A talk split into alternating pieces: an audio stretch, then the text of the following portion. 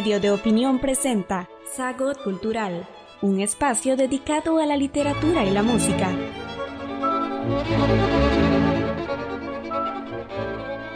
Hola, hola queridos amigos, qué alegría estar con ustedes una vez más y para hablarles sobre una obra que es entrañable para mí. Me refiero al concierto de violín de Beethoven, el concierto para violín en re mayor, opus 61 de Beethoven. El único que el maestro compuso para violín, todos sabemos que compuso cinco para piano, el triple concierto para piano, violín y cello, y luego el concierto de, para, para violín y orquesta.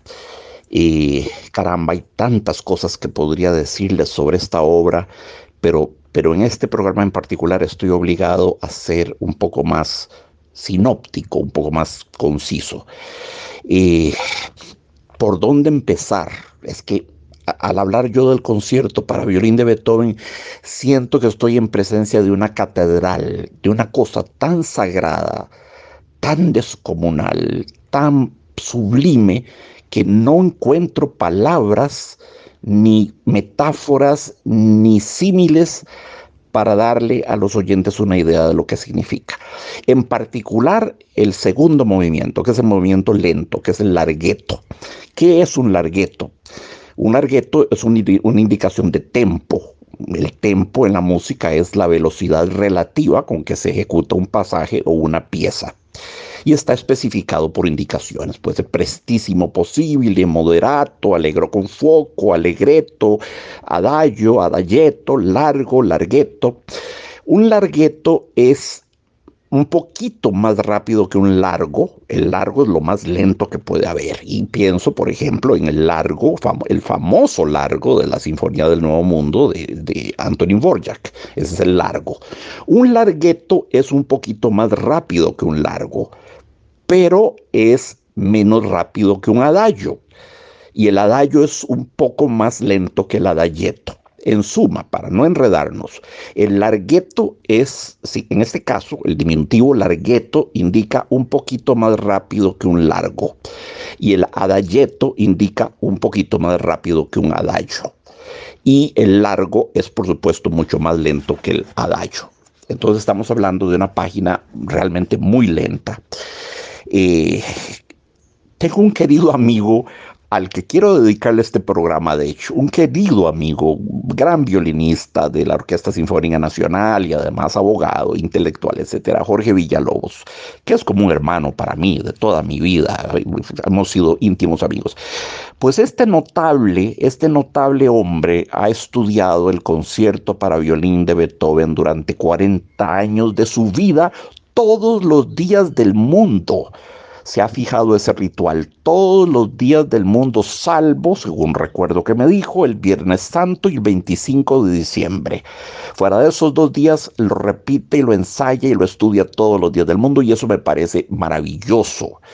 Maravilloso, es, una de esas eh, sublimes obsesiones. Pienso, por ejemplo, en la obsesión de Delaunay, el pintor que hizo cientos de versiones de la Torre Eiffel, la pintó cientos de veces, o la fijación de Cézanne con la famosa montaña San Victoria, Santa Victoria, Saint Victoire, que la pintó muchísimas veces, o también la obsesión de, de Renoir con la, con la, perdón, de Monet con la fachada, con el frontispicio de la Catedral de Rouen, o con las ninfeas, con los lirios, los nenúfares, ¿verdad?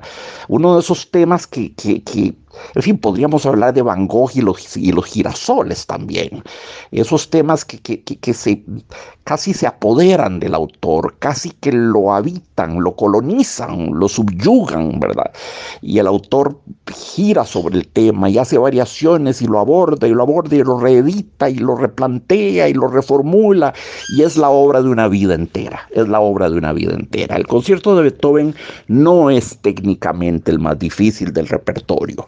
Eh, las notas son pocas y simples, pero es el tipo de concierto que se lee y se aprende rápido, pero después toma una vida entera madurarlo y encontrar la forma adecuada, idónea para hacerlo resonar en, las, en, las, almas de los oyentes. Es ese tipo de obra. Las notas son pocas, las melodías son simples, son, son líneas muy simples. Bueno, lo que Borges llamaba la profunda sencillez o la sencilla profundidad, ¿verdad? Simples pero no simplonas, atención. es, es, uh, caramba, es un concierto tan, tan depurado, ¿verdad? No, sobra ni falta nada.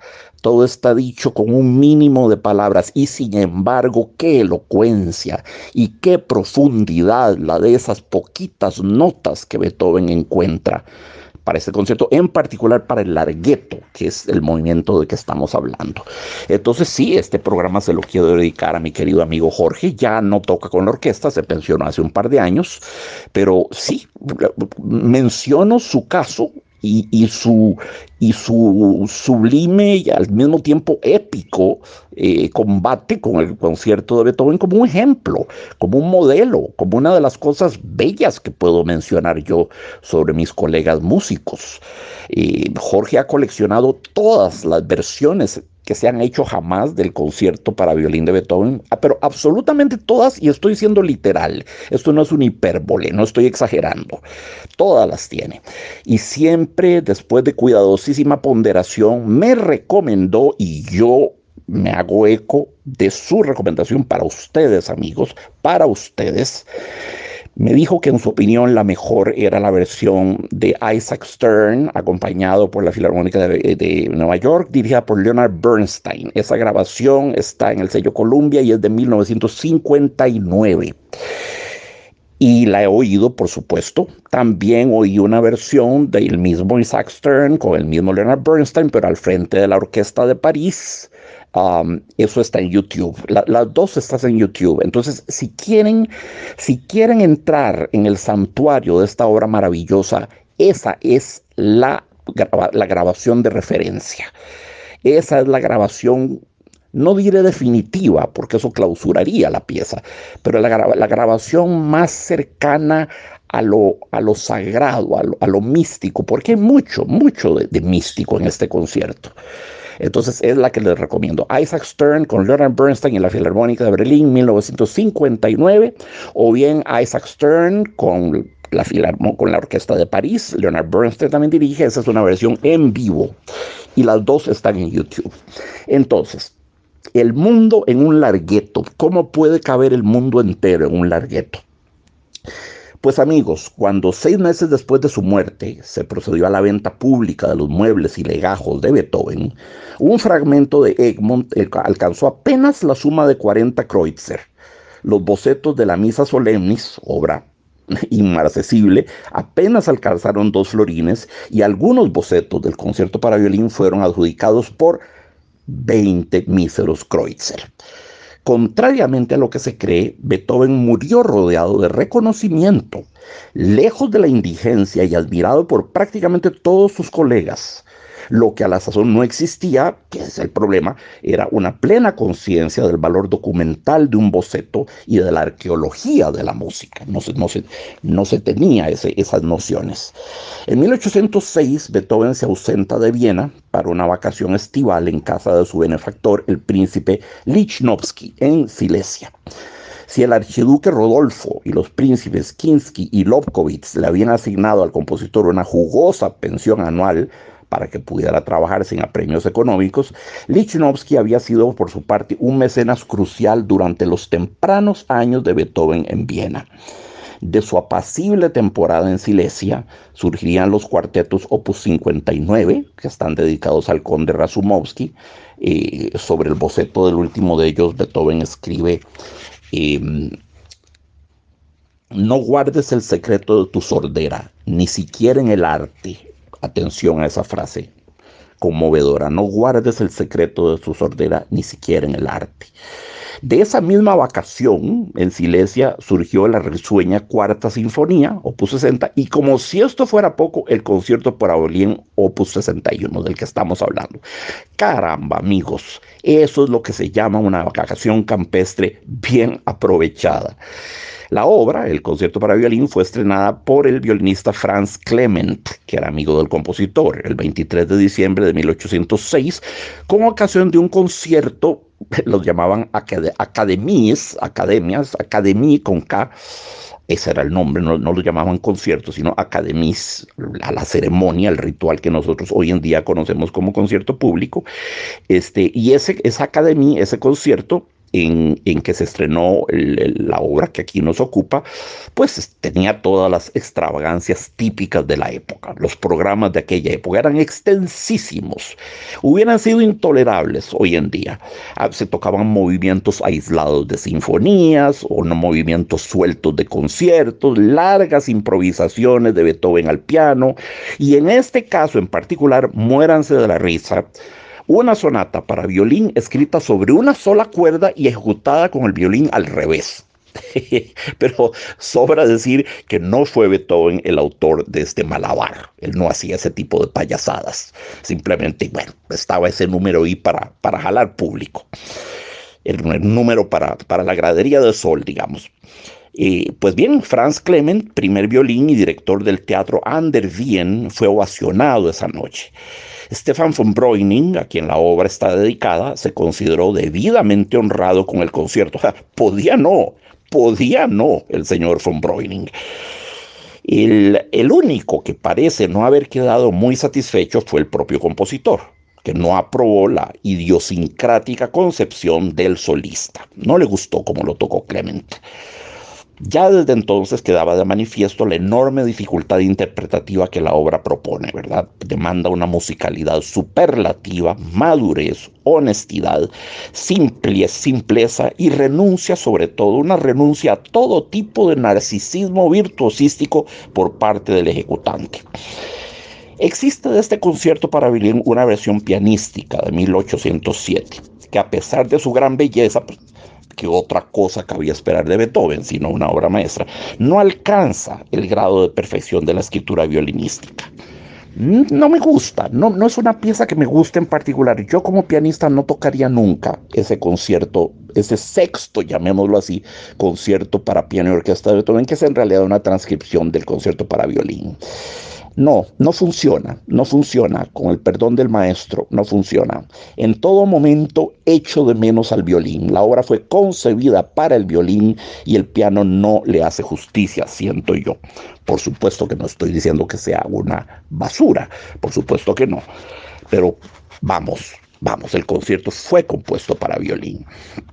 Desde el punto de vista formal, la diferencia entre las dos versiones. Estaba casi únicamente en las cadenzas, que son las secciones en las que se supone que el solista improvisaba, según la tradición de la época, sus propias paráfrasis en torno al material temático enunciado.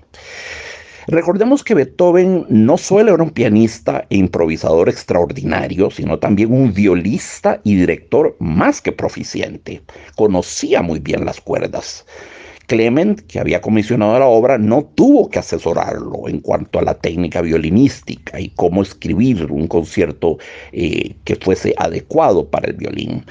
Como si tuvieron que hacerlo Ferdinand David cuando asesoró a Mendelssohn, que era pianista, en su concierto para violín, y Joseph Joachim, que asesoró a Brahms en su concierto para violín, también Brahms era pianista pero conocían menos bien el, el, violín. Beethoven, que era violista, sabía bien cómo escribir para el violín. Entonces, eh, Franz Clement no tuvo, no tuvo que asesorarlo. Repito, Ferdinand David fue el que asesoró a Mendelssohn y el famoso Joseph Joachim fue el que asesoró a Beethoven, perdón, a Brahms, ¿verdad? respectivamente, Mendelssohn y Brahms, para hablar de, bueno, ahí ya tenemos Beethoven, Mendelssohn y Brahms, tres de los conciertos canónicos del repertorio para violín orquesta. Sin embargo, Beethoven, como si se aproximara con cautela al género que se preparaba a abordar, compuso dos romanzas para violín y orquesta, bellísimas amigos, bellísimas. Una en sol mayor, opus, 40, y la otra en fa mayor, opus 50, de 1803 y 1805 respectivamente. En estas encantadoras piezas, el maestro ensaya la dinámica sonora de la combinación violín-orquesta, de manera que mucho anticipa la obra que aquí nos ocupa. Esas dos romanzas fueron como ensayos, ¿verdad? Como ensayos, como tentativas para, para ver cómo se sentía él escribiendo para esa combinación peculiar que es el violín y la orquesta. Pero son muy lindas las romanzas, no se priven de ellas, no son únicamente ensayos, son pequeñas obras maestras su, por sus propios méritos. Y bueno, no vamos a entrar en el análisis formal del concierto, sería complejo y además no indispensable para el disfrute de la pieza. Tratemos más bien de determinar en qué radica su especificidad como obra maestra del género. Yo hablaría de la pureza de las líneas melódicas, que son simples, que son nobilísimas y que son habitualmente el resultado de infinitas reelaboraciones, muchas de ellas conservadas en los cuadernos de apuntes del, del autor que hoy en día son objeto de constantes consultas musicológicas.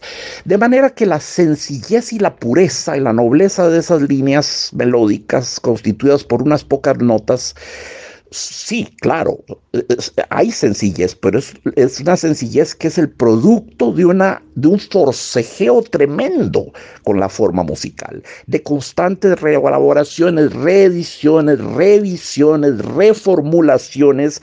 Es una sencillez que no salió de, sencilla de manera ingénita o innata o espontánea, de premier como dirían los franceses.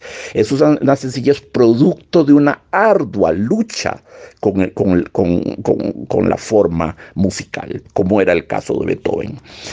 La extraordinaria longitud del primer movimiento del Allegro Mantropo, 25 minutos de duración, bueno, es el movimiento sinfónico más extenso de Beethoven después del finale de la novena sinfonía, por supuesto. La síntesis que la obra propone entre dos géneros emparentados, el concierto y la sinfonía, porque en efecto la extensión de la pieza, la fusión del solista con la orquesta, la abdicación de todo protagonismo ostentoso por parte del violín, las conexiones temáticas, es decir, las afinidades entre las melodías de los diferentes movimientos, la sensación de unidad formal que de ellas procede, todos estos elementos crean la sensación de que estamos oyendo una sinfonía con violín, o si así se prefiere, un concierto sinfónico donde solista y orquesta comparten, no se disputan la palabra. La relación entre el violín y la orquesta en este concierto, a diferencia de otros conciertos románticos, no es pugnaz, no es pugnátil, no es competitiva. Se complementan y fusionan armoniosamente, no compiten no compiten, se reparten el discurso musical. Y luego está la elocuente participación de ciertos instrumentos en la enunciación de los temas. El timbal, sí, por curioso que les parezca, el timbal y el oboe en el primer movimiento, el corno, el clarinete y el fagot en el segundo, el largueto, y nuevamente el fagot en la sección central del tercer movimiento. No era frecuente a la sazón que a los instrumentos de la orquesta les fuesen asignadas partes melódicas tan significativas no por lo menos en el género concierto. Sin duda lo hacían ya Haydn y Mozart, pero no con la largueza con que lo hizo Beethoven. El uso de un solo tema en el movimiento lento, sí, es el, el, sublime, el inexpresable largueto de que estoy hablando, es monotemático, no tiene más que un tema. Y es notable la forma en que el solista le cede a menudo el primer plano a la, orquesta, ¿verdad? Le cede la palabra a la orquesta constantemente y el violín se limita a abordar arabescos y variaciones en torno al tema principal. Son pocas, amigos, poquísimas notas, pero por eso precisamente resulta tan difícil tocarlas de manera adecuada. Es música desnuda, es música de Puyé, es música irreductible, no podría ser más simple y al mismo tiempo es tan sofisticada, tan compleja y tan profunda que eso es lo que a mí me, me deja perplejo. El largueto, el movimiento lento que estamos viendo, eso es, es una plegaria, es una plegaria, es una oración. Beethoven estaba ahí hablando con Dios. No hay otra manera de concebir esta, esta página. es una música apenas musitada, susurrada. Nunca se ha dicho tanto con tal economía de medios. De este movimiento del largueto, dice Kurt Palen, Frente a la gigantesca obra de Beethoven, no puedo resistir el deseo de mencionar especialmente una página como no creo que se haya escrito jamás otra. Es tan alejada del mundo, tan por encima de la vida común y material. Me refiero al largueto de su concierto para violín y orquesta. Eso nos dice Kurt Palen. Y el compositor francés contemporáneo André Boukourechliev dice, El largueto es un momento de poesía pura que se desliza entre el sueño y la realidad con el propósito de desmaterializar su música, ese ars sin materia, como lo llamaba Proust, arte sin materia, pues con el propósito de desmaterializar la música y convertirla en espíritu puro, Beethoven elimina la flauta, el oboe, las trompetas y los timbales. La parte orquestal del largueto queda únicamente reducida a las cuerdas, clarinetes, fagots y cornos. La continuidad entre el segundo y el tercer movimiento es un recurso que nos remite al concierto emperador, entre muchas otras obras. En el concierto emperador, el segundo y tercer movimiento se suceden sin ruptura de continuidad. Se conectan, tienen un, puentecito, un tejido conectivo, ¿verdad? Es un recurso que también pondría en práctica Mendelssohn en su concierto para violín y en los de piano también. Y Sí, claro, Beethoven cierra el largueto en un clima de expectación que da paso al rondo final sin ruptura, repito, del discurso musical. Y luego la vivacidad rítmica del tercer movimiento es, es fenomenal, ¿verdad? La sutilísima estilización de la fanfarria de casa que hace memorable su tema principal. Es un tema que sí, tiene un perfil como de fanfarria de casa, y como de, como de como de mm, jornada venatoria, de cacería, ¿verdad? A caballo. Tiene, un poquito ese perfil. Lo imaginaríamos, por ejemplo, tocado o enunciado por los cornos, típicamente, pero no, Beethoven se lo da al violín. Y luego la sorpresa de la coda, que es el cierre de cada uno de los movimientos, en este caso del tercero. Es muy, muy divertido, porque al final del concierto la, obra parece concluir apaciblemente, parece que se está desmaterializando, que se va, que se va a evaporar hasta el silencio, y de pronto, sí, de, manera inopinada, recubra su, su ímpetu y termina con la y con la brillantez propia de Beethoven. Mil otros coups de génie, mil otros eh, hallazgos geniales podrían ser mencionados, pero no quiero hacer de ellos un mero inventario, eso no es lo que quiero. El oyente no debe ser privado del gozo de descubrirlos por sí mismo, sin que yo se los señale. Yo estoy aquí haciendo apenas de un instigador, las veces de un instigador, de un lazarillo, de un vaquiano, de un guía, una especie de Virgilio, pero no a través de los círculos del infierno, sino del cielo. Es el largueto de Beethoven. Amigos, oigan, el, concierto hay que oírlo entero, sobra decirlo, pero donde quiero que ustedes, eh, eh, donde quiero que ustedes eh, abran un paréntesis de sacralidad y se sientan en presencia de lo divino, de lo sagrado, de lo sublime, de lo más puro que es capaz la criatura humana en su diálogo con Dios, siento yo en este caso, es el largueto. Eso es lo que quiero que oigan que lo oigan, que lo escuchen con ojos cerrados. Tienen que rodearse de silencio, tienen que de nuevo abrir un paréntesis en sus agitadas y, tumultuosas, turbulentas vidas, que así son las vidas de todos nosotros hoy en día. Abran un paréntesis de contemplación, de serenidad y de misticismo para oír ese largueto, el movimiento lento, el segundo, el movimiento central del concierto de Beethoven. De nuevo, como dice Kurt Pallen, no hay, no puedo pensar en otra página de música tan suprahumana, tan por encima del mundo de la vida, de lo accidental, de lo contingente, de lo banal, de lo, de lo pedestre, de lo rutinario es un islote de paz y de espiritualidad, es un, es un asilo, es un albergue para cualquier alma malherida, fatigada, golpeada, eh, quizás decepcionada del vivir es el asilo del espíritu, es el albergue para el espíritu. Van a salir de ese lugar revigorizados y van a, posiblemente van a volver a creer en lo que quizás alguna vez creyeron y luego dejaron de creer, porque es una música que, es, es difícil de explicar en términos puramente humanos. El largueto del concierto para violín de Beethoven es la prueba de que la música no procede del ser humano, no este tipo de música por lo menos, no. Siendo la expresión antonomástica del ser humano, la música, ¿verdad? Por, por excelencia, una creación humana, no procede, creo yo, del ser humano. Procede de una dimensión trascendental, de una dimensión que nos trasciende, que está muy por encima de nosotros, baja del cielo hacia nosotros. Escúchenlo, escúchenlo amigos, la versión de Isaac Stern. Eh, Isaac Stern toca ese concierto literalmente en estado de gracia en estado de gracia. En, en, lo que dura ese largueto, Isaac Stern es un verdadero iluminato, es una especie de evangelista es evidente que él está ahí en contacto con potencias superiores que le dictan cómo hacer la música. Y él es un mero amanuense, es el que toma el dictado de esas potencias superiores. Y claro, las sabe plasmar, las sabe capturar, las sabe oír y las sabe reproducir y las sabe compartir con su público.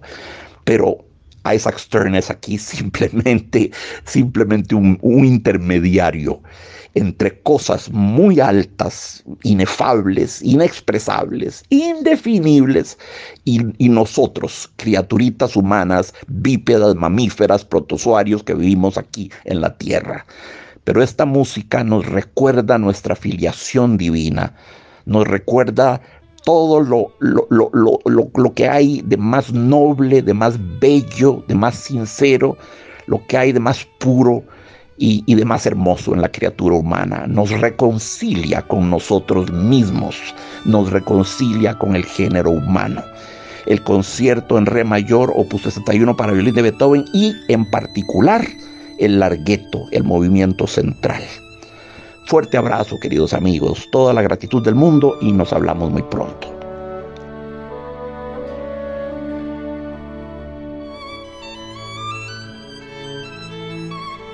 Estamos en las plataformas de Spotify, Apple Podcast, Google y Anchor como la revista. La revista.